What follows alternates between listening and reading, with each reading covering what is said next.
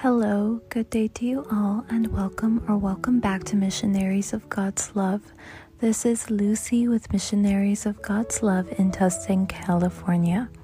Today we will meditate on Romans 7, verses 15 through 19. Please don't forget to leave a comment below to help support this channel, as well as leaving a like to this video. Let's go ahead and begin by finding a quiet place with little to no distractions. Once finding a comfortable place, let's go ahead and sit down with our backs straight, neck and shoulders relaxed. Take a deep breath and invite the good Lord to tag along with us for the next couple of minutes. If we have sinned at all this week, then let's go ahead and ask for God's forgiveness so that He can purify us, so He can wash away all the sins before we begin this meditation.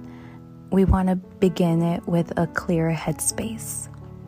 So, Romans 7, verses 15 through 19 says, I do not understand what I do, for what I want to do, I do not do, but what I hate, I do.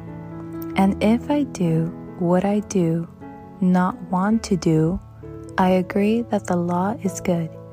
As it is, it is no longer I myself who do it, but it is sin living in me. For I know that good itself does not dwell in me, that is, in my sinful nature. For I have the desire to do what is good but I cannot carry it out.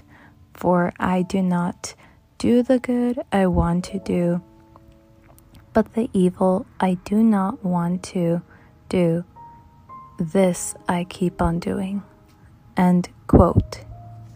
Some might ask why it is easier to do bad things rather than doing good things. But good things take time and they take more effort to do as opposed to bad things, such as sins.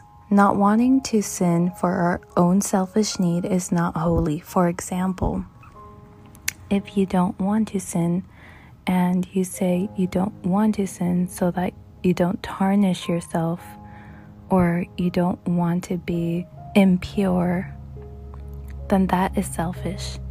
It is good to acknowledge you don't want to sin, but the bad part in that is when you say you don't want to sin so that you don't tarnish your image. But your focus shouldn't be your image, it should be God. Specifically, how He doesn't want us to sin. God doesn't want anyone to do bad things or to sin. And as we end this meditation, say, Speak, Lord, for your servant is listening.